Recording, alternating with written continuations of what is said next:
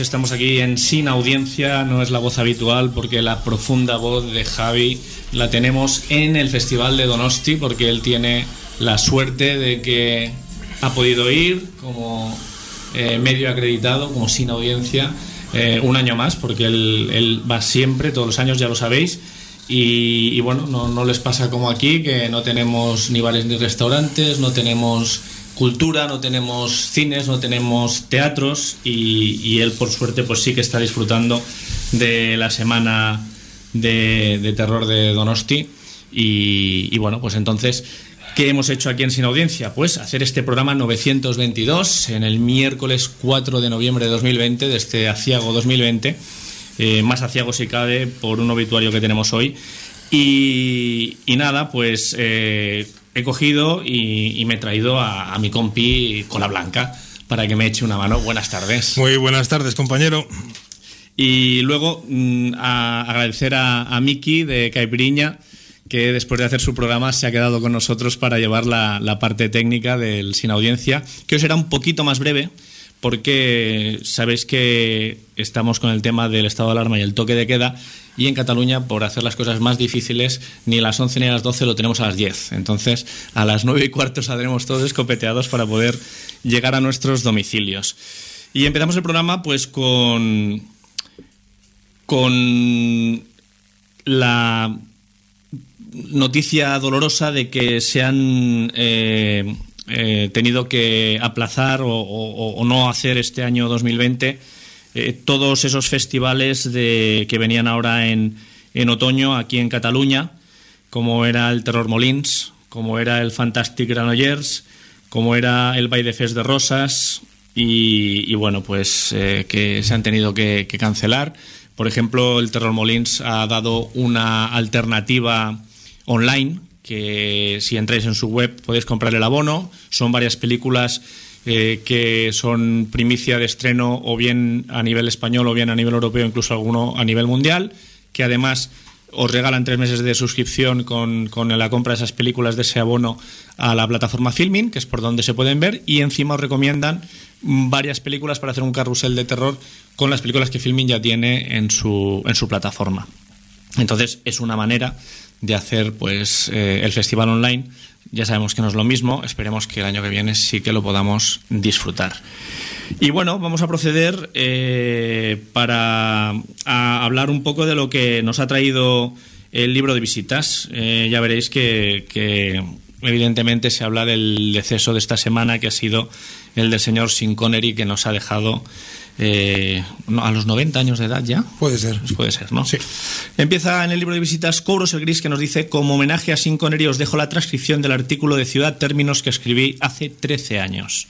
Eh, Ciudad Términos es el blog que lleva Cobros y que recomiendo y él en el libro de visitas ha dejado el, el link, el enlace para que podáis eh, ir a, a verlo.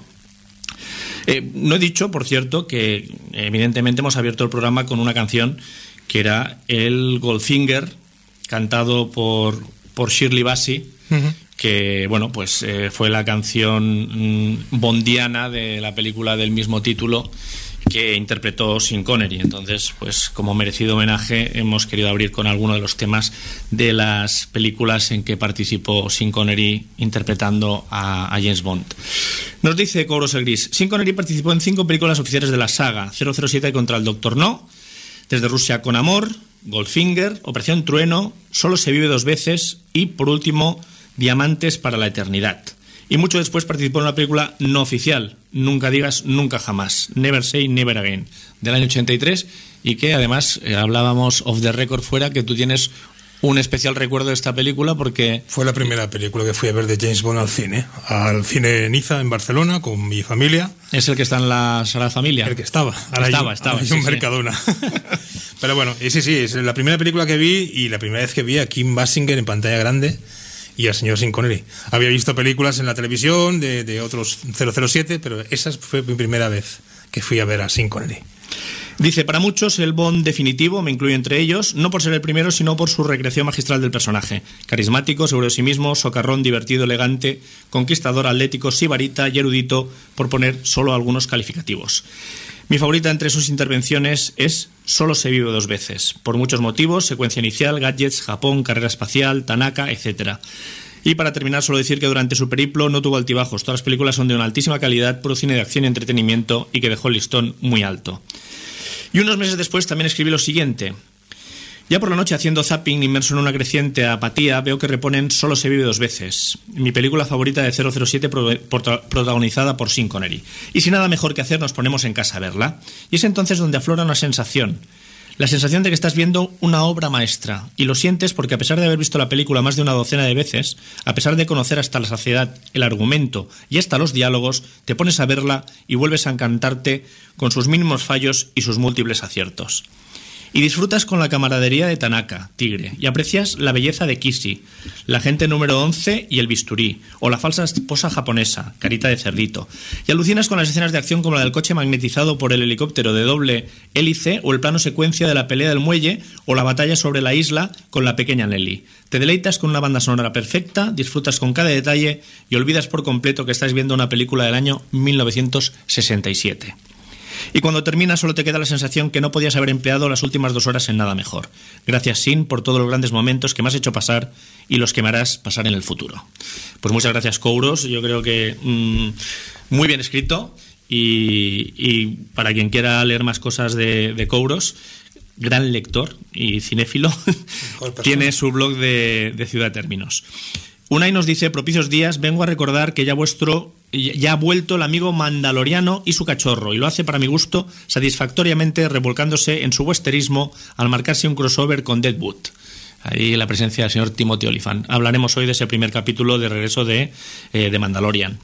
En Cosas Mutantes yo también me quedo ante todo con First Class, siendo yo un profano en mutantes. De hecho, mi primer encuentro con Lobezno fue en Alpha Fight de Bayern, donde antes eh, tenía una breve aparición en un bar junto a una, a una a uno, perdón, de mis crushes, que dicen ahora los jóvenes, de la infancia, como fue la inestable quebecoise Jeanne-Marie Boisbier, más conocida como Aurora. Y deja ahí una imagen en el libro de, de visitas.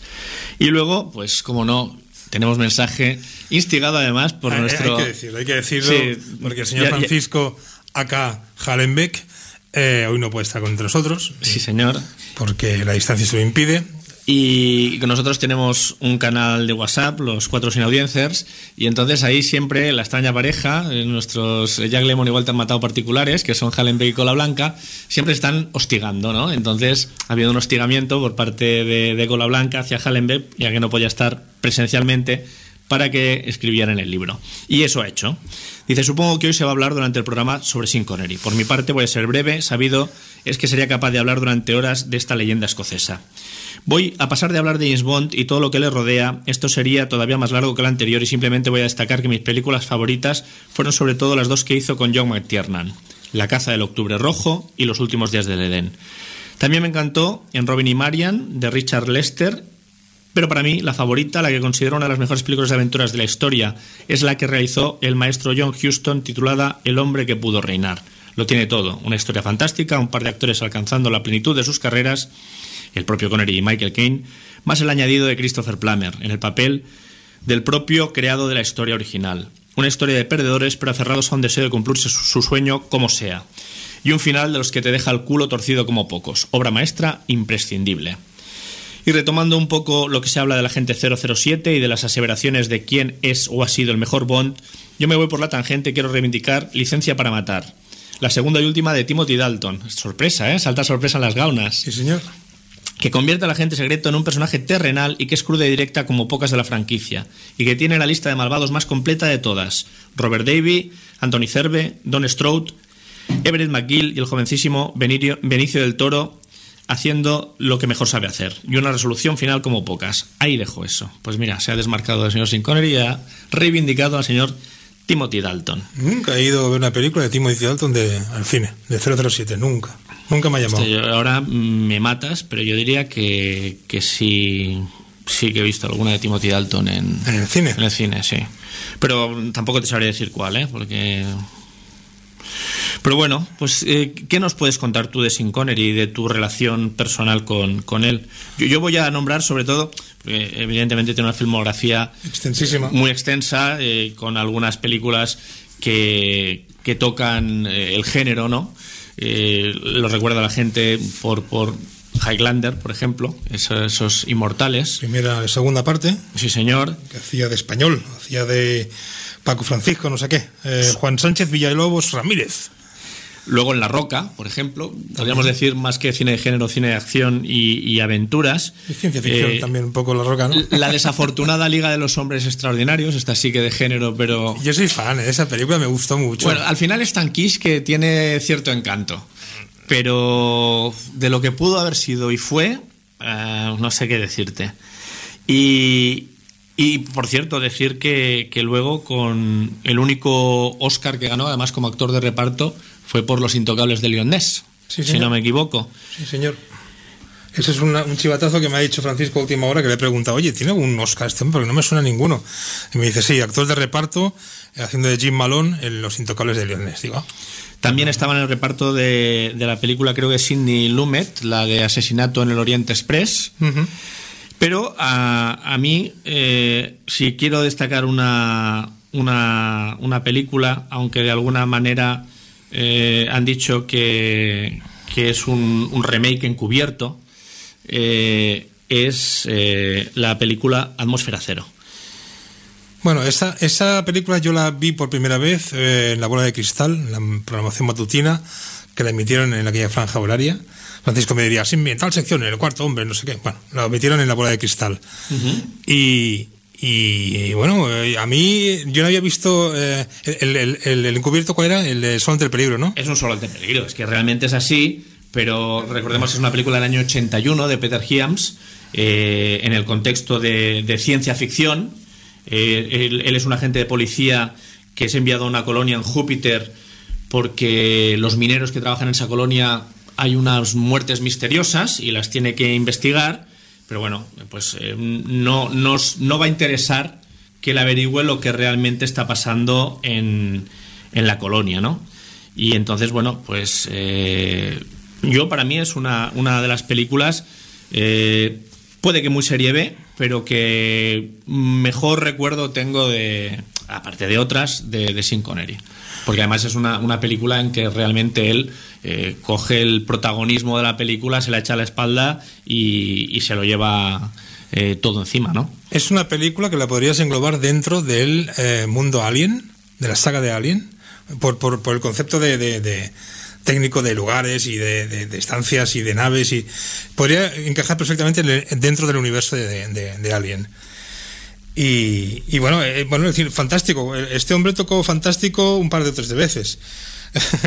Por ejemplo, Sí, déjame, antes sí, sí. que diga, que no quiero olvidarme que Peter Hyams eh, tocó la ciencia ficción más o menos de manera asidua y quiero también rescatar dos títulos porque de él es Capricornio 1 del año 78 Sí, eh, que, que es una película de ciencia ficción que está muy bien y luego me parece que 2010 la secuela de 2001 también la dirigió él pues pudiera ser. Capricornio 1 es la de los, los astronautas que hacen un falso viaje, o ese es otro.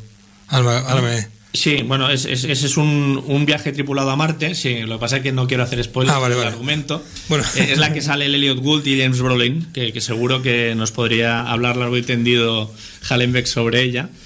Y, y bueno, estabas diciendo que sí, que el tema género que había tocado Sin Connery. Sí, aparte de la Liga de los, Orde- de los Hombres Extraordinarios, o incluso el, el cine casi rozando, no ciencia ficción, pero es fantasía, que es Indiana Jones, haciendo el papel de, De padre, de, sí. padre de Indiana Jones. Eh, hay una película que se llama Los Vengadores, que ahí yo la englobo dentro de ciencia ficción porque es una película que fue un fracaso en taquilla, fue un- la crítica la, la- la tiró por los suelos y la interpretación que hizo ese hombre cogiendo el, el dinerico para poderse comprar el siguiente yate que tuviera o la casa en Marbella, que por cierto ya, ya hablaremos de Marbella luego. Eh, en el año 98, junto con eh, Ralph Fiennes y la Uma Thurman, él hacía de Sir August de Winter, que era una especie de entre más, científico loco y ex primer ministro del Interior. Eso ponía el argumento en, en IMDb. Y era una película que, que fracasó, porque era un, era un remake, ¿no? Una revisitación de la serie de los 60, puede ser, que hacían aquellos actores que Sí. Francisco me diría, tal, tal, tal. Tal, tal, tal, sí. Vale. Pero bueno, eso, el- esa es ciencia ficción. Luego, eh, y en el cine también fui a ver con, con mi padre una película que me marcó bastante porque, porque cuando fui a ver esa película no sabía qué cojones iba a ver. Y era El nombre de la rosa. La adaptación cinematográfica de Humberto Eco del año, 80, año 86. Yo era muy jovencito. El primer polvo que vi en una pantalla grande fue allí, con el, el Christian Slater y la, y la chica aquella. Eh, y me, me impresionó la, la- la actuación de Guillermo de Baskerville. Eh, yo lo reconocía pues, como que era un Bond, pero claro, me, des- me descolocaba muchísimo. Hostia, iba de medieval y tal. Y la historia es tan negra y tan lúgubre que, lúgubre que me, me encandiló. ¿Qué más? Atmósfera cero ya hemos hablado. Por cierto, mi Dime. hermano siempre, es una curiosidad, pero mi hermano siempre me dice que si yo fuera un clérigo del nombre de la rosa moriría. Porque tengo la mala costumbre de echarme los dedos cuando paso la, la página del periódico cuando estoy desayunando. Entonces, eso es un pequeño spoiler, pero eh, bueno. Bueno, no- mm, bueno, Te voy a meter yo una en género que no sé si te acordarás, porque además dicen que Sean Connery, eh, un actor que es capaz de sobrevivir a un papel hecho en pañales durante toda la película, Uf, como hizo él en Zardoz. Que además Zardoz es una película del año 74 del señor John Burman, el señor que hizo Deliverance y el señor que hizo Excalibur, o sea, y, que hizo un- un- un- una cosa muy rara de ciencia ficción eh, que no sé cómo encasillarla, yo solo lo he visto una vez y no sé si completa, y realmente las pintas que me llevaba el pobre Sin Connery en la película son muy ridículas, o sea, eh, es carne de meme directamente. Pero a pesar de todo, con su empaque de, de ser escocés, pues sobrevivió a hacer ese papel y, y luego hizo muchísimos otros, ¿no? Sí, aquel triquini rojo, ¿no? De cuero o algo así. Sí, sí, muy- tipo, tipo Borat, casi casi, con, Que con coleta, con una coleta y Con la, es que además eh, no no la tenía... alfombra pectoral. No, te- no tenía mm, desperdicio nada de todo el diseño de vestuario y producción de la película. Madre mía, yo la vi una vez y creo que mi cerebro ya la ha borrado junto. Sí, no, eh, directamente. Luego, eh, quería hablar de, de- de- de que en los 90, junto con, otro, con- junto a otros actores, se convirtió en un, en un man of action, voluntario o involuntariamente. Le empezaron a dar papeles a su edad, ya mayorcito, Sí, sí, sí. pero en películas, tanto eh, de thriller eh, de abogacía y policíaco, como de acción. Y se convirtió en un, en un, en un pequeño hombre de acción. Eh, películas, por ejemplo, de los 90. eh, tenemos la de eh, Sol Naciente, un de, la basada en la obra de Michael Crichton, con el Wesley Snipes y la tía Carrere. Eh, ¿Qué más? La trampa, eh, con la Catherine Zeta Jones. Sí, señor. Eh, digo, hombre de acción me refiero a que para su edad las películas y las mujeres que le ponían no correspondían con la edad que le tocaba a él. ¿Y qué más Sí, causa? no, porque lo de Catricita Jones con él estaba. Bueno, realmente Catricita Jones estaba con Michael Douglas, que el referente de edad más o menos bailaba por ahí. ¿eh? No Hollywood, sé yo- bueno, Hollywood siempre tiende a colocar mozas, señoras eh, muy jóvenes con partener con compañeros No, muy pero yo me mayores. refiero en la vida real. La pareja Ah. que es en la vida real, Catherine Zeta Jones con Michael Douglas, que se colocó ella como pareja de él o él como pareja de ella, tanto monta, monta tanto, y, y era Curioso. pareja en la vida real. Y la distancia en años era más o menos similar a la que podía tener con Sin Connery.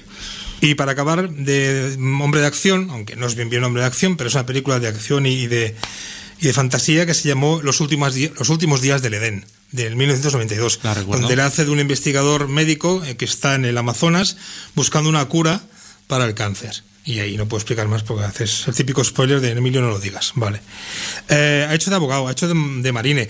Eh, Francisco diría, ¿no vais a hablar de Octubre Rojo, a la caza del Octubre Rojo? Eh, Jordi va a hablar de la caza de Octubre Rojo mejor que yo.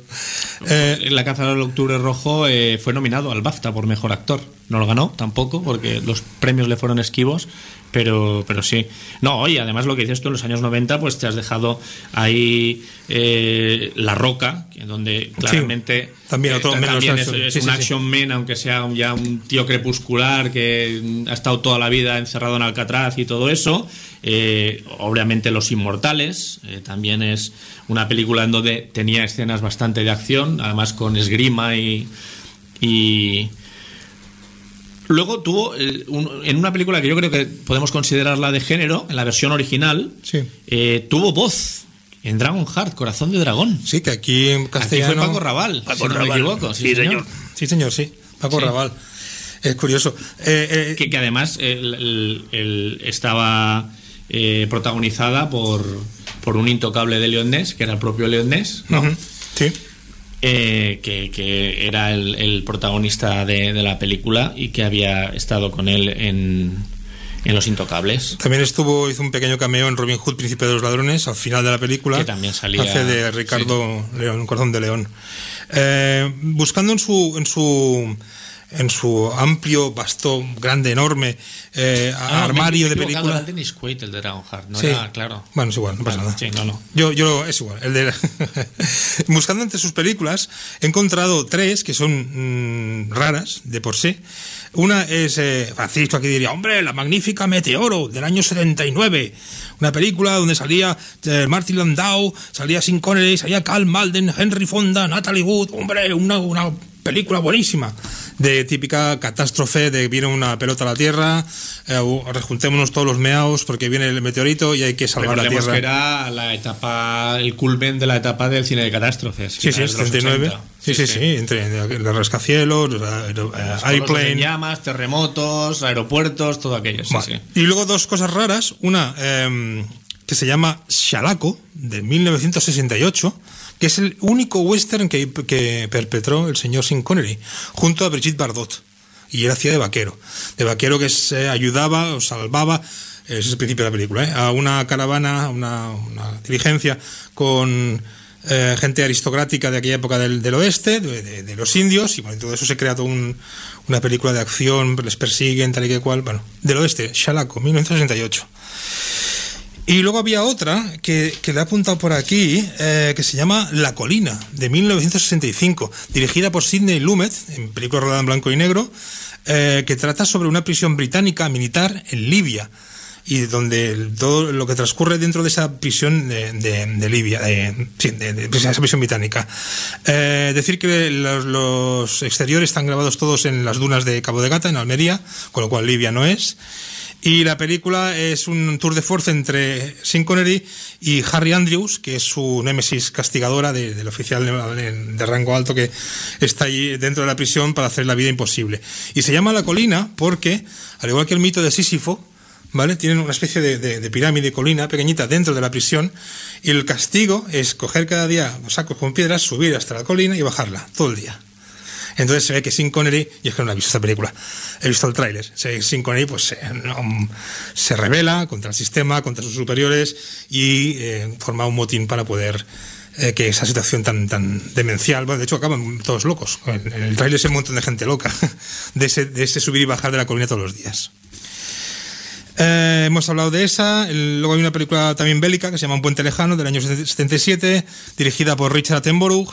Eh, y fue una operación eh, de una incursión eh, aliada fallida eh, llamada la operación Market Garden en el año 44, donde intentaron entrar por Normandía, por otro lado de Normandía y no salió bien y, y la cosica pues fue un poco de mal. Eh, ya está, el cine bélico, ha tocado muy poco una de western, bélico, dos, tres películas, científico, con la de Meteoro también, Los Vengadores. Yo, en el sentido de esto del oeste y bélico y tal, no sé si estuvo convencionado, eh, condicionado porque él nunca quiso renunciar a su fuerte acento escocés. Y entonces, pues a lo mejor eso hacía que, claro, mm, enmarcarlo en el lejano oeste o tal mm, era más complicado. Era un tipo que, siempre, pues, eh, no, no solo no, no, no quiso cambiar el acento para, sino que si podía lo remarcaba. En ese sentido, siempre fue muy re- reivindicador de, de la causa escocesa y, y a pesar de ser eh, nombrado con la orden de del Imperio Británico, a la que no renunció, porque claro, interpretó a James Bond, que no dejaba de ser un agente británico que defendía los intereses del Reino Unido, él siempre mm, dijo abiertamente que estaba a favor de la independencia de Escocia, ¿no? Bueno, eso fue un, un personaje muy particular, ¿eh? buen actor.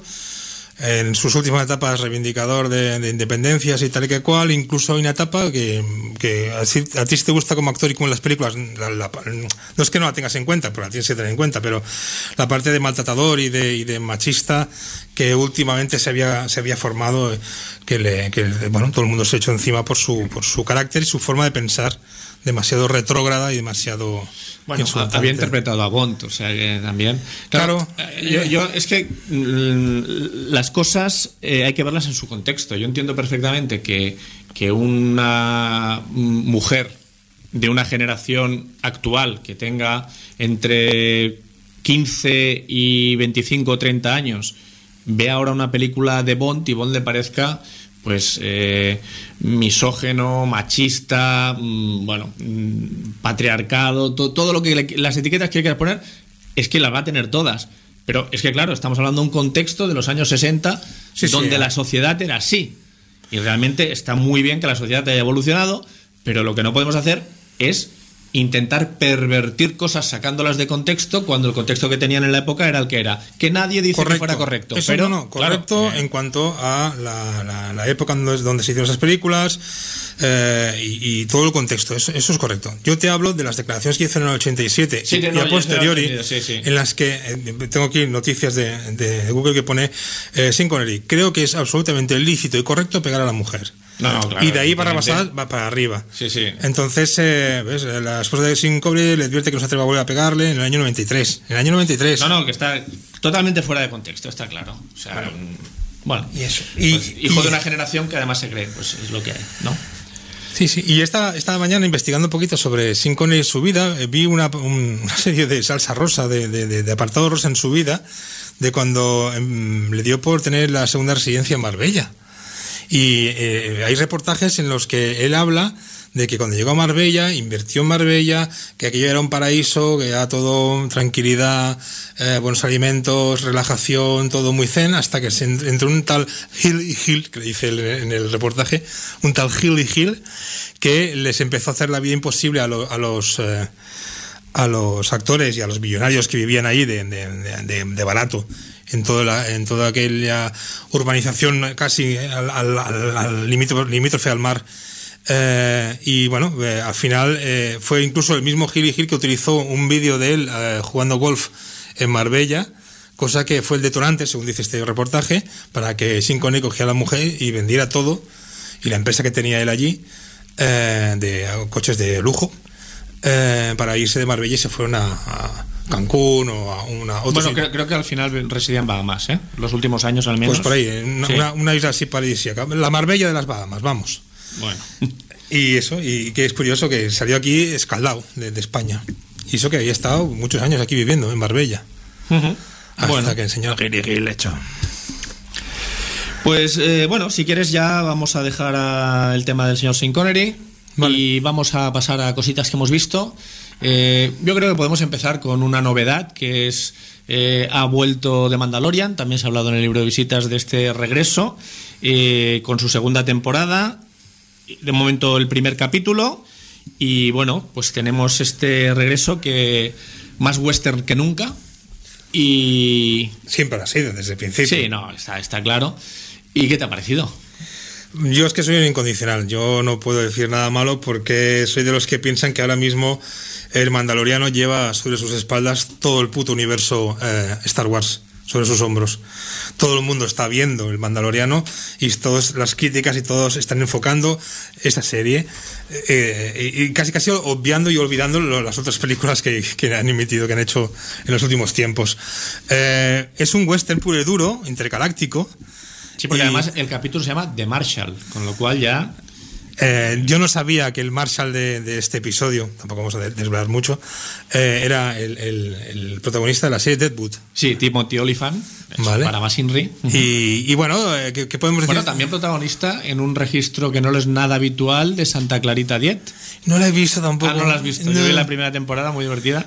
No la vi, no. Es que la, la Drew Barrymore era. Sí, sí, sí, es, que yo, es que yo soy muy de. Si no trago a al artista no, no, no, no me lo pongas, aunque sea muy buena la serie. Y me pierdo muchas series buenas. Bueno, ¿eh? también fue el agente de Hitman, una película Ostras, de Hitman ¿verdad? hecha por el calvo, es verdad. sí. Ostras. Pero esa la vi yo sin pena ni gloria, me parece. Ni, ¿Se estrenó en cine, me parece? Sí, bueno, creo que se estrenó en cine, yo la, la vi directamente en DVD.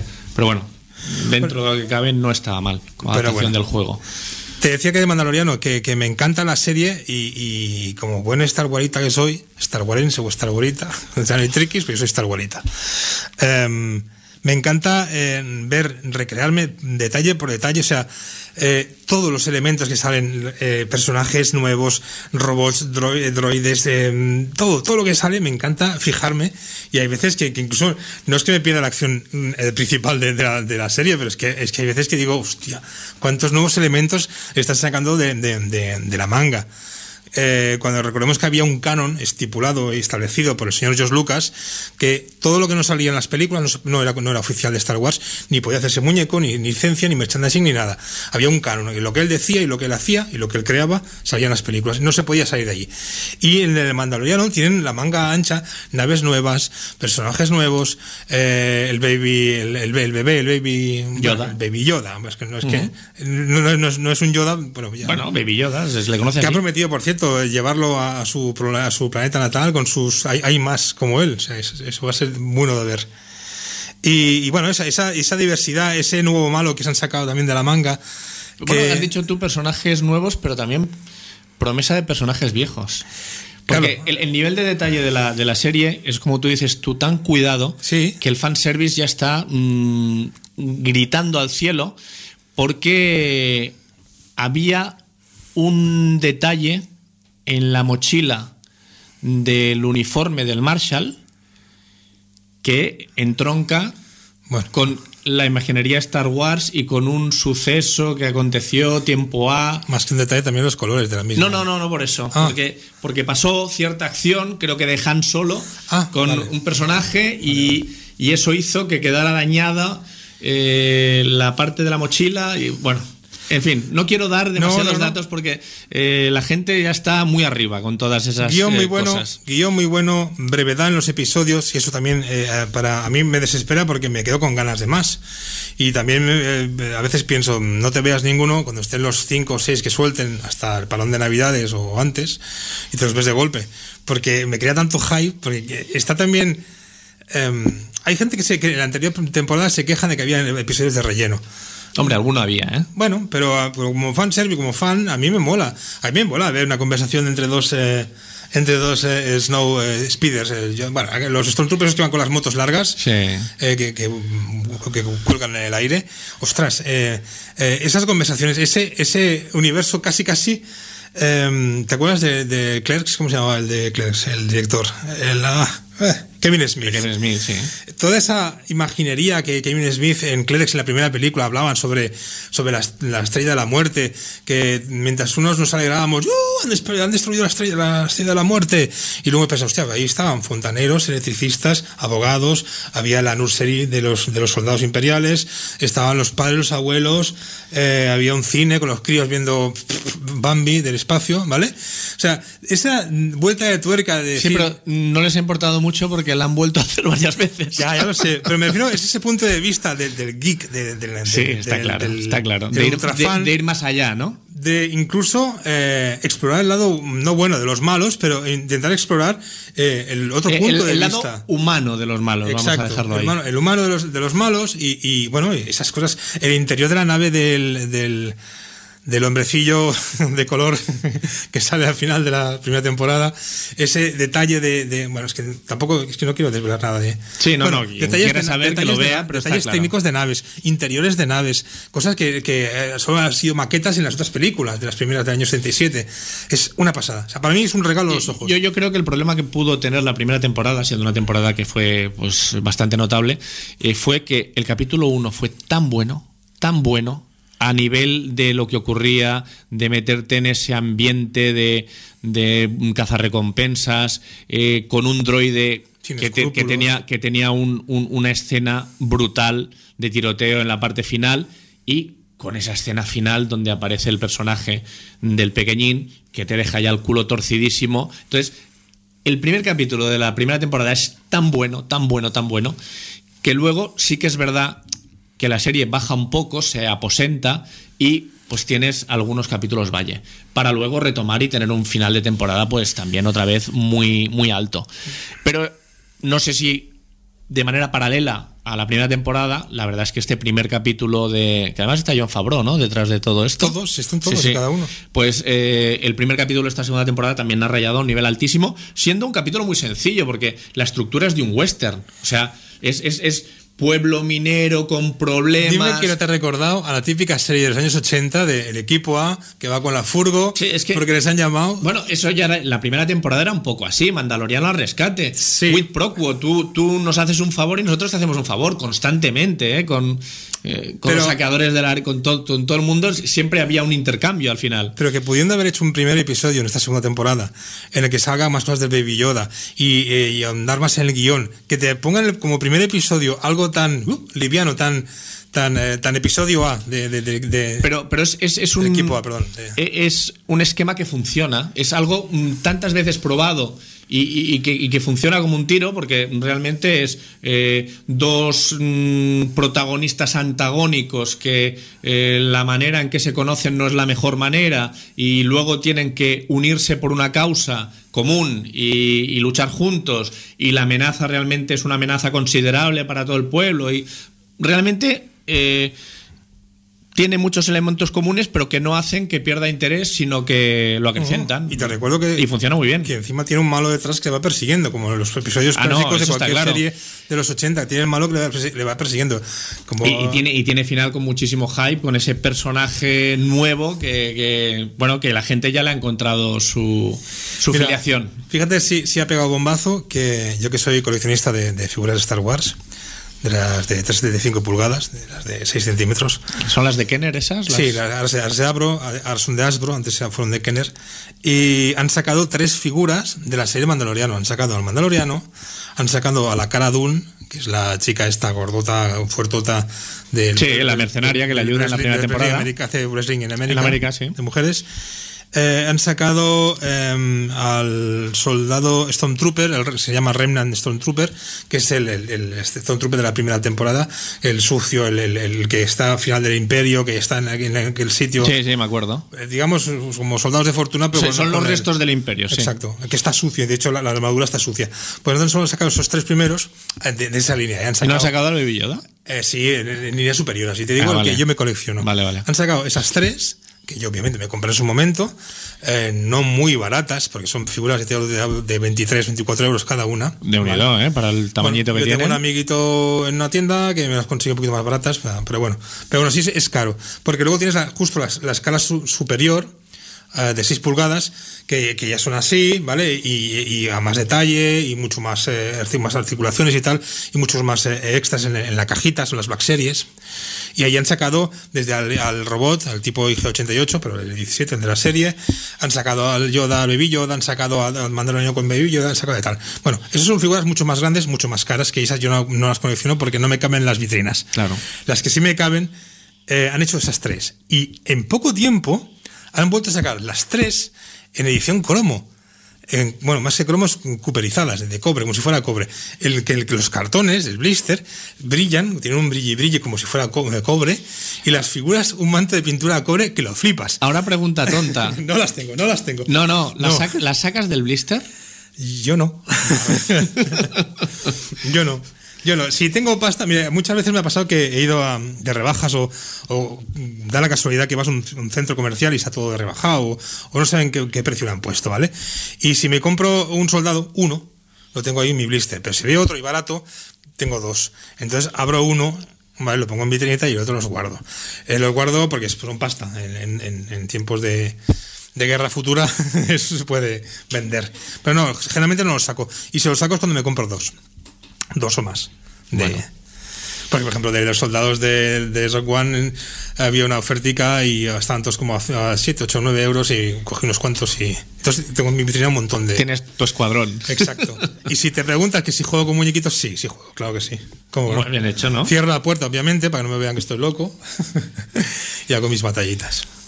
Pues eh, no sé si quieres decir algo más del capítulo. La, recomendar a la gente que la vea. Bueno, es un buen principio. Eh, no, no- no es continuista con, con el final de la otra, aunque sí, bueno, tienen pequeños matices, pero que, que, bueno, es un, un buen, un buen arranque de, de- de temporada.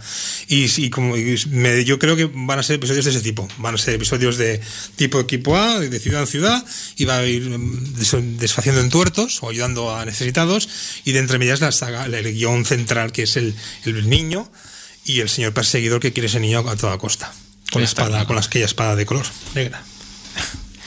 Pues muy bien. Esto, por un lado, el regreso de The Mandalorian, recomendable y recomendado. Eh, yo tengo una película que se estrenó hace poco. eh, La estrenó la plataforma Amazon, que además creo que ha pagado la friolera de 80 millones de dólares por hacerse con los derechos de esta película para poder eh, emitirla en su plataforma durante el confinamiento. Y estamos hablando de Borat 2 o Borat película film secuela. es el título que le han dado. Eh, que bueno, que realmente el título en versión original era aquel Borat Subsequent Movie Film Delivery of Prodigious Bribe to American Regime for Make Benefit on Glorious Nation of Kazakhstan. Bueno, Eso es todo el título, madre eso es el título de la versión original. O sea, aquí Sacha Baron Cohen se ha quedado a gusto. No, lo siguiente. Tú ya me has dicho que no eres nada de Sacha Baron Cohen. No, o sea, no, ni, no, si- no. ni siquiera la invención de Hugo te hizo el peso como policía. Gasté o malgasté el dinero en Ali G in the House, me parece que se llamaba aquella película, que hacía de. Sí, de, de rapero blanco que se cree negro. Sí. Bueno, las con cosas vo- que hace eh, perdón, Baron Con las voces de Goma Espuma en castellano. O sea, en el doblaje castellano, el, el, el Fester doblaba a Ali G y el otro hacía de tonto. Bueno, es, es una película. Y no me ha gustado. Incluso la mención de Hugo, que hemos hablado antes, que hace de. Bueno, más normalito el papel de, de, de guardia de seguridad de la estación y tal. Pero no, no sé, no conecto con él. Es lo que te he dicho antes. Hay unos actores que, o actrices con los cuales no conecto y entonces mi cabeza dice. "Uf, no, ni pierdas el tiempo porque no me va a gustar. Bueno, Creo pues ti sí. la gente recordará que Borat sorprendió a propios extraños en el año 2006. Era un falso documental. Lo que pasa que falso documental entre comillas, porque había partes de documental que estaban rodadas tal y como salían en, en la película. Eh, era el año 2006 y ahí Sacho Baron Cohen interpreta a un reportero de Kazajistán eh, que bueno, que realmente le dota a Kazajistán de unas costumbres y leyes y tal que, que la deja, bueno, pues como hiper retrógrada y a la altura de Betún comparada con cualquier nación un poco eh, progresista, ¿no? Y, y se va a Estados Unidos, ¿no? Entonces, bueno, pues eh, hace las mil y una. ¿Qué tenemos en Borat 2? Pues tenemos 14 años después, sabemos la suerte que ha corrido este reportero después de lo que aconteció en la primera película, donde ocurrieron unos hechos que no reportaron precisamente buena reputación al país. Entonces, eh, bueno, lo tienen de alguna manera, vamos a decir entre comillas, castigado, ¿vale? Eh, pero por una necesidad eh, del país, lo vuelven a enviar a Estados Unidos para que haga una misión y si consigue llevar a cabo esa misión, le perdonarán. ¿Qué ocurre? Que Borat en este viaje va a estar acompañado de manera involuntaria por una de sus hijas. hijas que, bueno, o sea, mm, quiero decir, si, si había mm, mujeres a las que le molestaba el tema de James Bond, no quiero decirte lo que pueden ver en Borat 2. He o visto, sea, he visto el tráiler. eh, es brutal, o sea, las hijas en Kazajstán las tienen directamente en jaulas. Y, la- y la- eh, viven en jaulas y ahí las alimentan a espera de que venga algún pretendiente a llevárselas. O sea, brutal. Evidentemente es una crítica social, sí, sí, o sea, ya. se ha de tomar con humor porque lo que está intentando es darle la vuelta y denunciar esas cosas que todavía pasan en países retrógrados. O sea, que, que nadie se llame a engaño, ¿no? Eh, eh, mm, Sacha Baron Cohen es muy inteligente y todo lo que hace lo hace con la finalidad de denunciar cosas. Lo del dictador, ¿no? Aquella que se llama. Por ejemplo, la película del dictador, eh, clarísimamente, por burra y bruta que sea, eh, con Sacha Baron Cohen siempre vas a ver irreverencia a raudales, cosas políticamente incorrectas durante todo el metraje, pero de eso se trata, porque es denuncia. Con, con- con- con esa eh, máscara de humor, él hace denuncia. Entonces, eh, hay, hay partes en que son actuadas con actores, pero hay muchas partes que son filmadas como hechos reales. Y realmente eh, tú lo ves como se mete en un acto de unos negacionistas del COVID, porque además está rodado durante la pandemia. Y, y- y realmente lo rodó durante un acto de negacionistas. Hay una escena en que tiene que ir a va de alguna manera a un sitio donde hay una comunidad que profesa una fe religiosa y, tal como él va y lo que pregunta, lo normal es que lo hubieran echado a cajas destempladas y, las dos personas que hay en ese momento en ese sitio no solamente no lo echan a cajas destempladas, sino que lo acogen, lo miman, le explican, dialogan y esto lo expliqué me parece la semana pasada ya, eh, es ahí donde, donde Sacha Baron Cohen explica que rompió uno de los protocolos que no rompe nunca cuando hace estos falsos documentales, que es que al final de su intervención le explicó a esas personas quién era y que aquello era una película y no era un, documental. Entonces eh, rompió esa regla, una de las pocas veces que la rompió, por la importancia de esa persona. Esa persona además contó una historia importante. Voy a adelantar, aunque es un pequeño spoiler, que es sobre el holocausto. Ah. Y esa historia no está en la película, pero la ha incluido como extra eh, cuando salga publicada en Blu-ray en DVD. Y esa persona además falleció a los tres meses de finalizar el rodaje de Borat 2 y entonces se le ha dedicado eh, la película como un homenaje y se ha querido meter el extra de esta persona explicando su vivencia del holocausto. Eh, entonces está muy bien que primero veáis la película y luego tenéis varias webs eh, donde os explicarán qué hechos son reales y qué hechos son filmados, para que podráis discernir. Y os llamará mucho la atención porque hay una escena con Rudolf Giuliani, exalcalde de Nueva York, Que sí, ha sido y, y mano derecha de Trump, que, que, bueno, le dejó al señor Giuliani con el culo al aire, toda la escena es verídica y, bueno, se ve de qué pie calza, o sea, que el señor Sacha Baron Cohen se ha expuesto y mucho tocando altas esferas y, y, bueno, y dejando en evidencia muchas cosas del sistema. Eh, yo sé que hay gente que directamente no lo soporta. Quien no soporte las películas como la otra Borat, El Dictador, eh, la del peluquero, que está con no acuerdo Sí, cómo esa se llama, también la Bruno. sí, Bruno. Entonces, quien no le soporte en general, Y lo que no, le va a hacer gracia. Al actor, ¿no? Ya no es el- Claro, quiero decir, pero yo la he encontrado una película que es muy geniosa, eh, destripa muchas cosas, muy reverente y para mí encima me ha permitido descubrir a una actriz que se llama María, Baca- María Bacalova, que tiene ya 22 años creo, pero que hace de chica de 15, que es la hija de Borat, y que está brutal. Está brutal, o sea... Le echaré un eh, vistazo esta noche.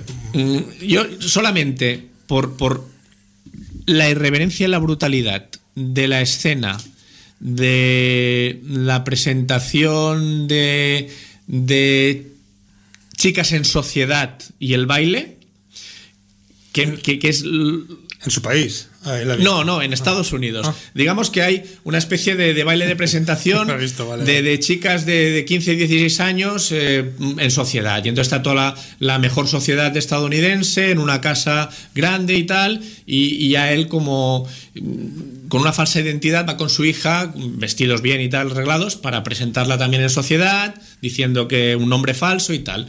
Y, y bueno, pues No me digas que ahí estaba Giuliani. montan, montan un número que no te lo puedes imaginar. Que además, por lo que dicen, yo no sé si creérmelo, dicen que es una de las escenas reales que realmente había gente que no sabía lo que pasaría y que las reacciones son verídicas a lo que Muchas pasa. de las críticas que, que han habido antes de, de, la- de- de esta película, perdona, eh, dicen eso, que, que- que hasta qué punto es todo muy preparado, que mm, es todo controversia para... para te dicen que sí, el rumor, lo del Giuliani, dicen que es todo preparado, que es de tal, tal, o sea, eh, juegan con el, el- el falso documental, el documental real, llega un punto en el que tú no sabes si Claro, es real o no. pero eso es la gracia. Ya, ya, ya, ya. Eso es la gracia. Pero que- que- Pero te digo una cosa, las cosas más trascendentes de las películas son reales. Y eso es lo más peligroso de todo. Bueno, y es como las películas aquellas de los locos, aquellos que se pegaban hostias, ¿te acuerdas? Los- los- Porque quiero decir, por ejemplo, lo del baile esto de las chicas el baile en sociedad y tal, queda en anécdota. Es muy reverente, incluso para gente será asqueroso, pero es una anécdota. Lo verdaderamente relevante es que gente como Giuliani sea el alcalde de una de las ciudades más importantes del mundo y sea mano derecha del presidente del país más importante del mundo, al menos en cuanto a control del resto de países. Y esto es lo que a mí realmente me da miedo. Y esto es lo que realmente se ha de destapar. Y el comportamiento de algunas personas eh, respecto a algunas cosas, o sea, en, en- en- en la fiesta negacionista esta, que hay un- una especie de concierto, él hace, se hace pasar por un cantante de country eh, interpretando una canción que él hace una letra pues eh, absolutamente brutal, demagoga, populista para este tipo de gente y tendrías que ver cómo la gente la corea. O sea, realmente es que te das cuenta de que, hostia, que habría gente que tendría que ganarse el derecho a voto con un examen, ¿eh? ¿Y hasta qué punto ese tipo de, de denuncia social o denuncia política, denuncia, eh, lo puedes meter en, en una película de humor? O sea, ¿por qué no buscar otro, Yo, yo creo otro que camino? porque con el el- humor funciona bien. Eh, de todas formas, a ver, Pero es- queda un poco diluido. el- no, el- porque, porque este tipo de película eh, la va a ver y le va a llegar a la gente que sea eh, medianamente inteligente para, para ver el problema que tenemos en el mundo actual. Por eso no la la, gente del otro bando sencillamente pff, va a pasar. Va a pasar, no va a querer entender o, o- o no va a profundizar. No lo sé. A mí, a mí me, me parece un buen ejercicio y una reflexión que en el mundo actual yo creo que hace falta gente como Sacha Baron Cohen. Sí, opina lo mismo. Ponte el micro, Miki, porque estaba. ¿La has visto también? Sí, sí, sí, he visto la, la, la peli. Y debo decir que soy un fan de Ali G.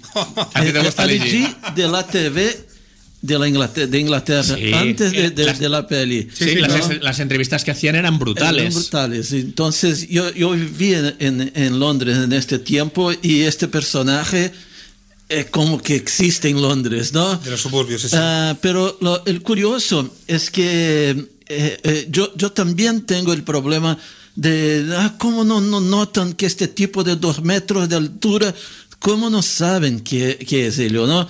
Pero sus métodos de filmaje, de rodaje, son muy, muy, muy eh, disfrazados. Sí. con Bueno, él cosa- mismo en esta película, como le conocen de la otra vez, va casi todo el rato disfrazado. Sí, sí, y utiliza la, la, la chica Claro. como, como, Como la, puerta la- de entrada. como la puerta de entrada, ¿no?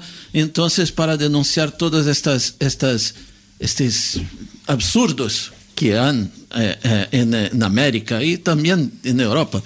Pero mm, el curioso es que, uno, la chica es muy parecida con la chica de, mm, de Game of Thrones.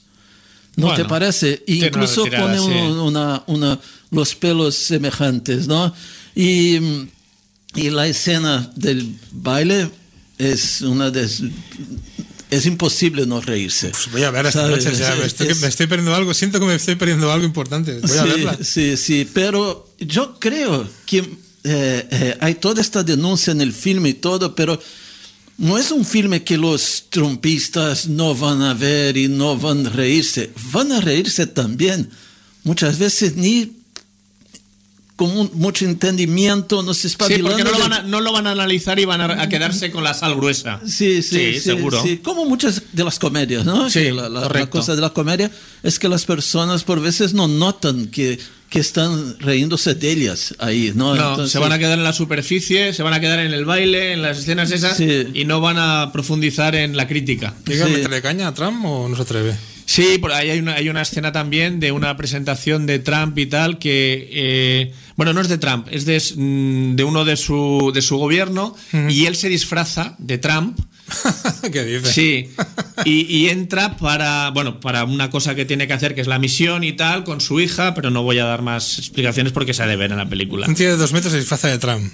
Sí, sí, sí. Mm, Vale, vale. No, Sí, pero se pone relleno también para parecer más gordo. O sea, es, es que se ha de ver, se ha de ver. Vale, vale. ¿eh? Te haré caso, lo veré. Una cosa que no entiendo es exactamente cómo ello, tal vez en, en América esto sea un poco distinto, pero la- el derecho de imagen de las personas O sea, que yo, yo es, que, es que lo de Giuliani, yo no entiendo cómo le han permitido Exacto. publicarlo y, y- y, claro, no lo sé, no lo sé. Pero por veces, por veces para un político ser eh, hacer el ridículo hace más votos do que eh, eh, haciendo una, una acción legal y, y- y- y que, que se pasa como siempre Claro. va a ser una duda, ¿no? Sí, lo que pasa es que yo, yo supongo que desde que Giuliani da permiso para que la chica lo entreviste y haya, ya haya una cámara, eh, él ya, eh, lo que diga delante de la cámara, eh, queda allí. Y entonces yo supongo que es por ahí. Ya, ya le han hecho firmar unos permisos a él o a sus,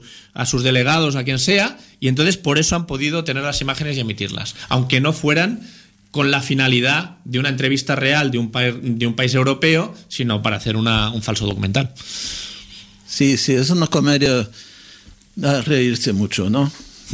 Bueno, pues la veré, me has convencido. Bueno, aquí. eh, Bueno, ya te digo, ¿eh? Si Jordi no te gusta Yo solamente con la María Bacaló vas a, vas a disfrutar, vas a disfrutar. Y, y la película tiene vueltas de tuerca interesantes. ¿Qué, te iba a decir? Eh, vamos a hacer un salto. Mm, Tú me decías que tenías algunas series más que comentar, alguna película que querías, porque hoy vamos más cortos de tiempo y tenemos un cuartito de hora. Brevemente, eh, hablar que en este periodo de, Halloween, que hemos tenido recientemente, se han estrenado eh, cosillas eh, relacionadas con el tema, como puede ser una serie animada de Creepshow, una nueva serie eh, dirigida por Greg Nicotero. En este nuevo mm, dibujo animado es- especial eh, de una, empresa que se llama Octopia Animation Studio, que es una especie de, fotografía fija, pero que se mueve muy poquito. Es como hay una- aplicaciones en el móvil que hacen eso, con una fotografía fija le dan movimiento. Una técnica así. La, serie este fueron dos, dos episodios. Uno dirigido por el, eh, basado en un, un re- un relato corto de, Stephen King llamado eh, El superviviente tipo. Eh, y el segundo episodio fue de eh, Twittering from Circus of the Dead, dirigida por Joy Hill, que es el hijo, uno de los dos hijos de, de Stephen King, que tiene el nombre de Hill, pues porque no querrá parecerse al padre, aunque es, físicamente es el padre, en joven, exactamente igual. Eh, decir que la- el primer episodio es una historia de supervivencia de un señor que acaba en una isla desierta, con muy pocos recursos, sin- siendo Stephen King, te puedes imaginar cómo acaba. Eh, Twittering from Circus of the Dead, como es de Joy Hill, es una novela, una adaptación de una novela, un relato corto de, de- de act- muy actual, en la que en la distópica tierra debe ser, ¿no? Bueno, hay zombies conviviendo con humanos y los zombies hay un circo que los utilizan para hacer circo de, de- con zombies, ¿vale? Y una chica que está tuiteando todo el rato con, insta- con fotos de, lo que está ocurriendo, tal y cual, pim, pim, pim, y bueno, hasta que ocurre lo que puede llegar a ocurrir en un corto de este tipo. Vale. Eh, bueno, se puede ver, pero yo te digo, la animación es muy mala, es muy lenta, y te digo, son, son, mm, plazos, eh, pr- primeros planos y tal y cual que se mueven un poquito, tal y cual. y bueno, no, a mí no me ha gustado. Es-. Esto es Creepshow, ¿no? Sí, aunque la intro es muy buena. La intro está muy hecha con un muñeco de Ahora estaba animatrónico. pensando, Joe Hill es el que hizo en La Hierba Alta. Sí, es, eh, me, he puesto una película por aquí, no me acuerdo. Sí, es eh, dos o tres hits últimos que, que del cine de, de- de género. ¿Qué más? He visto el, eh, los tres primeros episodios de Star Trek Discovery, la tercera temporada, serie que nos une a- y desune a partes iguales a Francisco y a mí, porque yo soy un fan de, de esta nueva, uy, perdón, de esta nueva entrega de, de Star Trek. Francisco le encuentra peros, eh, hace parones, o sea, ve al mismo ritmo que yo, pero bueno, en esta nueva eh, etapa eh, han dado un, pequeño giro a la, historia que nos, llevaba las últimas dos temporadas, que es bastante interesante, que mm, parten del, del- salto en el tiempo, van, van saltando en espacio-tiempo la protagonista. Mm, No te puedo explicar por qué, puedes hacer spoiler de las últimas dos temporadas, con lo cual te diré que saltan un tiempo, 700 más años más tarde del último salto, en la que la Federación Espa- Espacial ha desaparecido por completo porque hubo un momento en el que el, la energía que les hace dar los saltos cuánticos en el espacio, de hiperespacio y esas cosas, eh, del dilitio se llama, eh, se les para en todas las naves de la Federación y explota. Explota toda la, la- Federación de Naves de- de Star Trek, de, de la Unión, Intergaláctica. Una, una pregunta, entonces, ¿no hay ningún personaje de los recurrentes famosos y tal de la saga? No, bueno, solo están, de- quedan de, la, de, la- de las, de las dos primeras temporadas, pero del Star Trek de, Ya, ya, ya. universo Star Trek no hay ninguno, son todos nuevos. Son todos nuevos, ¿no? Aunque en teoría, según Francisco, esto ocu- ocurre antes de la serie madre del año 60. Anda, Sí, es, sí, bueno. vale. Eh, Star Trek, eh, recomendada, me gusta. Eh, luego, eh, una serie de ocho episodios que ha sacado Amazon Prime de la manga sobre fenómenos paranormales con Simon Peck y Nick Frost. Simon Peck sale poquito, Nick Frost es el protagonista, mucho más obeso que nunca, con su barba vikinga más roja que nunca, y trata de, es una comedia paranormal, eh, de unos instaladores de, de cable de, de- de- internet en, en Gran en Gran Bretaña que van instalando en casas y en sitios donde les va mandando su jefe, que es el, el Simon Pegg, y en esos sitios ocurren fenómenos extraños. También este hombre, el eh, Nick Frost, eh, aparte de ser eh, instalador, eh, tiene un canal de YouTube, es youtuber y hace sus programitas de paranormales, inventa sus historias.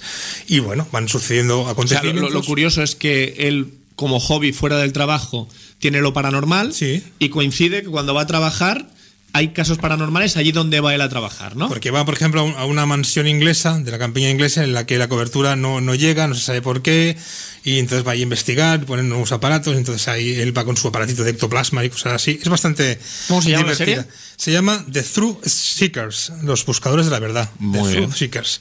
Son ocho episodios, 28 minutitos por cada episodio, o sea, se ve eh, de una, de una tacada. Es muy cortita, es muy, muy eh, en línea de la trilogía del corneto, aunque no los, lo dirija Robin Bra- el Robin Bright, sino que lo, dibujen, lo dirigen y producen el Simon Peck y el Nick Frost. Amazon Prime. Sí, señor. Amazon Prime, ocho episodios, eh, con Nick Frost, Samson Cayo, que hace de un personaje, un, señor, un chico negro, que hace, se llama Elton John, aunque, aunque realmente su nombre no es Elton John, sino es Lionel Richie. Lionel, Lionel Richie. Es una tontería así. Emma Darcy y, sorprendentemente, en un papel de secundario, Malcolm McDowell, haciendo de papá del señor Nick Frost. Bueno. Está muy bien. Es aquel típico momento en que rescatas una vieja gloria y que dices tú, aquí vas un pegote, va va a aparecer dos veces. No, está integrado en la historia y encima, de forma involuntaria, le hace la historia partícipe de, de todo el follón que, que, aparte de los casos en cada episodio de los ocho, se van- son independientes unos de otros, hay un hilo conductor por detrás, una subtrama que se va generando y vas viendo que todos esos, esos poltergeists, esos fenómenos que van sucediendo en cada episodio, tienen un porqué. Y bueno, fácil de ver, fácil de, de digerir, 28 minutos por cada episodio. Muy bien. Eh, ¿Qué más? Eh, bueno, y luego dos películas, no tengo nada más. Una es la de Las Brujas, el remake que ha hecho Robert Zemeckis, con producción de Guillermo del Toro y Alfonso Cuarón, y es la mayor basura que te puedes echar a la cara. Es la peor película que he visto yo en mi vida con un CGI. Y eso que sale Anne Hathaway como, como conocida, y luego está la Octavia Spencer, que es la del sótano de mamá, el sótano de mamá, que es esa, esa señora negra gordota.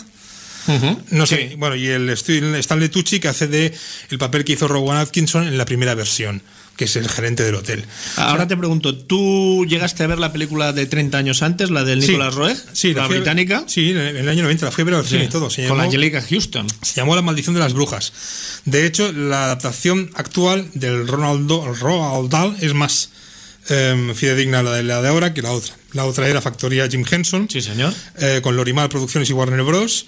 Sí, Eh, lo que pasa es que al ser factoría Jim Henson, mm, la CGI brilla por su ausencia. Pero están los animatrónicos de Jim Henson, los Pero- ratoncitos. Pero por eso digo que, que- que, claro, una, una cosa con Jim Henson, eh, te- te- te- 30 años después, mm, si no está Jim Henson, eh, van a hacer CGI por un tubo. Y CGI no bueno. Pues en la película de los años 90, que es una reunión de brujas, de hecho no es ningún spoiler porque la película se llama Sí, Maldición de sí, las sí. Brujas. No, no es así. Eh, bueno, quieren acabar con todos los. La premisa es que quieren acabar con todos los niños del mundo. Correcto. ¿Vale? Pues, una poción que los convierte en roedores. En ratones. Eh, la gracia que tiene de- de- del el lugar, o sea, el lugar es un personaje más en la película del año 90, ¿eh? Eh, el, el- el hotel es un lugar más, es un personaje más de la película. El- lo que tarda en Sí, convencer, porque es una convención que pasa en un hotel. eh, eh, lo que tarda en convencer a su abuela, el, el nieto, que es convertido en, en, En ratón. es, ujú. es- es el hilo principal, ¿eh? no estoy diciendo nada raro. No, bueno, además la novela de Roald Dahl es famosa. O sea, que- Y, y- y, o sea, lo que tarda en convencerla es. Tiene ese gusto de película inglesa, aunque sea una coproducción americana, que. que que bueno que, que gusta desde el principio. O sea no, no, no aburre es una película muy dinámica. Los animatrónicos están súper bien hechos com- compartían plano animatrónicos con roedores de verdad en planos largos supongo. Y luego la actuación majestuosa de Angélica Houston que es una bueno una mujer muy be- muy bella muy guapa y que en su pleno en- bueno cuando se destapa que son brujas pues eh, es, la transformación es realmente monstruosa y, y da miedo. O Yo sea, recuerdo que, que era una película juvenil, Sí. pero que tenía escenas de miedito. De miedito. Que cuidado, porque Pues- además, claro, los niños de los años 90 no eran los niños del 2020. ¿eh? Todo lo que tú quieras, pero la película esta del, de 2020 de las brujas. No hay es- por dónde es- cogerla, Es ¿no? horrible, es horrible. O sea, mira que me- hay gente que me dice, nunca digas películas malas, películas". no, no, tú di, por favor, que es una película así, buena fotografía, pero es que la película no hay dónde cogerla. La actuación de, Han, de Anne Hathaway, sabiendo que va a tener el CGI en la cara, que además sale en el póster, sale con una sonrisa de oreja a oreja. O sea, ya te desvelan el- el- el- la transformación de, de, de- de persona normal a bruja. Y, y, bueno, es, es, es horrible. Stanley Tucci está horrible. Eh, la- eh, y, y el CGI de los ratones me recuerda todo el rato a aquella película que dobló el Emilio Aragón de aquel ratón blanco que iba en un avión y que vivía con los. Sí, no me acuerdo, ya, ya es ese tipo de animación que dices tú, hombre, pues no sé, es que por lo menos ponme a Ratatouille, sí que es anima. Es- es- Stanley. Eh, Stanley, bueno, el ratón aquel Sí, blanco, sí, que hizo sí, varias- me hicieron acuerdo. muchas El varias que tenía partes. las gafas ese, Sí, ¿no? sí, sí, que doblaba Emilio Aragón. Pues eso, no la recomiendo, horrible. Vale. ¿Y la otra película que querías recomendar? Eh, ¿O ya. no recomendar? No, ah, vale, la, la de no, también. Otra de no, de no recomendar, también Joder. emitida en Netflix. ¿Te, has lucido? Sí, es la, el Halloween de Hubi. El Halloween de Hubi es una película de Adam Sandler con sus coleguitas. Hostia. Kevin es James. que, claro, ya cuando ves el reparto, ¿para qué te coges una película de Adam Sandler? Para poder hablar aquí, si no, no podría. Halloween de Hubi. El Halloween de Hubi, ¿vale? Y va eh, con sus coleguitas el Kevin James, el Rob Schneider, el Steve Buscemi, Ray Liotta y Ben Stiller. Que si lo quitas de contexto de Halloween dices, hostia, pues es una buena película. Ya sea de mafiosos o de strippers, me da igual. Puede ser una buena película. Pues aquí eh, eh, dicen, leído las críticas, que... eh, Adam Sandler ha querido hacer la peor película de la historia del cine. Porque no le dieron el Oscar en la, en la antigua- la anterior película, lo nominaron en los Oscars de una que de, La- de- la de Diamantes, sí, sí. Dijo, Está como- muy bien. Pues dijo, pues que no me sale, no, no me nominan un Oscar, y tal, igual, la voy a hacer la siguiente película, la peor. Y dicen que, bueno, que eh, eh, bueno, hace de retrasado mental, o sea que tampoco, no difiere mucho de sus papeles habituales, de Adam Sandler. Pero es que aquí es un tío que es un carnicero en un, en un pueblo de Salem, en el pueblo de Salem, y que además compagina la víspera de Halloween la faena de monitor de Halloween, que vais a ir con la bici y luego con el mentón así sacado para afuera, porque es como si fuera tontito, ¿vale? Ah, vale. eh, eh, mm, Eh, había leído por allí que era una manera de recuperar un poco el personaje Little Nicky. Bueno. La manera de hacer, ¿vale? Bueno. ¿Tú te acuerdas de Little Nicky? Yo sí, era el demonio, sí, sí, el hijo del demonio, sí, sí, pero no, no, no tiene nada que ver. No, Hace- no, ya, ya. Digo, digo el, el gesto de, de la orilla para afuera y la mandíbula así. Muy parecido, y el- pero- Y el, y el tonteo. El tonteo, pero aquí hace mucho más de tonto. Eh, y te digo, hace de monitor. Y el pueblo, lo- obviamente, los niños lo odian. Él va con, una- con la bicicleta por todo el pueblo, con una banda que pone monitor Halloween, como diciendo, aquí vigilando que todo se cumpla bien, normas de, de iluminación, normas de, de- de poner las casas eh, eh, engalanadas, eh, que haya los caramelos justos, im- no impares en, en los boles de no sé qué. O sea, es un, un tío que te dan ganas de matarlo. Y, y aparte de eso, tiene hacer mención a, a un. Un bicho que tienen de poner el café, una- un termo de café, que en, durante toda la película le salva de, de todas las situaciones de peligro en las que pasa como si fuera un objeto de Batman. Joder, un gadget. Sí, un gadget, eh, que si una, una, una- una lanza que le coge a una rama y sube hacia arriba, y luego que si un fuego, que si no sé qué, o sea, como si fuera inspector gadget, pero con un termo. O O sea, la película es pa' tontos. Y lo único que voy a decir bueno de esta película, que es el último cameo, no, último cameo no, tenía un papel en la película, lo que al final no pude ser, pues se murió, del el chaval este de Disney, que se llamaba Cameron, Cameron Boyce, uno que murió muy, muy jovencito. Es la última película donde sale un frame, donde sale él diciendo una, una frase pequeñita. Y, y, de hecho la película cuando acaba pone dedicado a eh, Cameron Boyce, ¿vale? Ta, ta, ta, que murió muy jovencito, con, no sé si fue 18, 16, 20, muy poquito. Muy poquito. Ya está aquí. Bueno, pues eh, nos vamos a ir prácticamente porque mm, en un minuto vamos a irnos todos para casa corriendo para que no nos pille el toque de queda. Y lo único que mm, sabéis que en Cataluña podemos hacer muy poquitas cosas, estamos eh, vetados por todos lados. Una de las pocas cosas que quedan son museos y exposiciones. Y yo este fin de semana estuve en la exposición Vampiros, la evolución del mito, en el Caixa Forum de Barcelona. El Caixa Forum está al lado de la Plaza de España, enfrente de las fuentes de Montjuic. Y es una de las cosas que quedan abiertas con sus medidas de seguridad y al gente que le guste el género, el terror y todo el mundo del vampirismo es una exposición muy, muy interesante. No os la perdáis y además si entráis en Twitter dejé un hilo con fotos, un reportaje fotográfico de, de la- mi visita al Caixa Forum a la exposición y le dais unos cuantos likes y esas cosas. Si me permites, al que hablas de likes, Sí. yo he participado en este Halloween con un eh, youtuber que tiene un canal que se llama La Gruta del Tío Morlock. Ha hecho un especial de Morlockwin eh, y salgo yo. Si alguien quiere verlo, La Gruta del Tío Morlock en YouTube. Me veréis a mí. Muy bien, pues nos vamos a despedir con una canción que sale en la película de Borat 2. El tema es eh, Cotton Eye Joe de los Rednecks, un Hostia. tema que sonó mucho en los años 90, si no me equivoco. Y, y nada más, deciros como siempre los mejores deseos, nuestro Valar Morgulis. Motherfuckers. Joe. I've been married long time ago. Where did you come from? Where did you go? Where did you come from, Cotton Eye Joe? No, este está la pone-. I've been married long time ago. Where did you come from? Where did you go? Where did you come from, Cotton Eye Joe?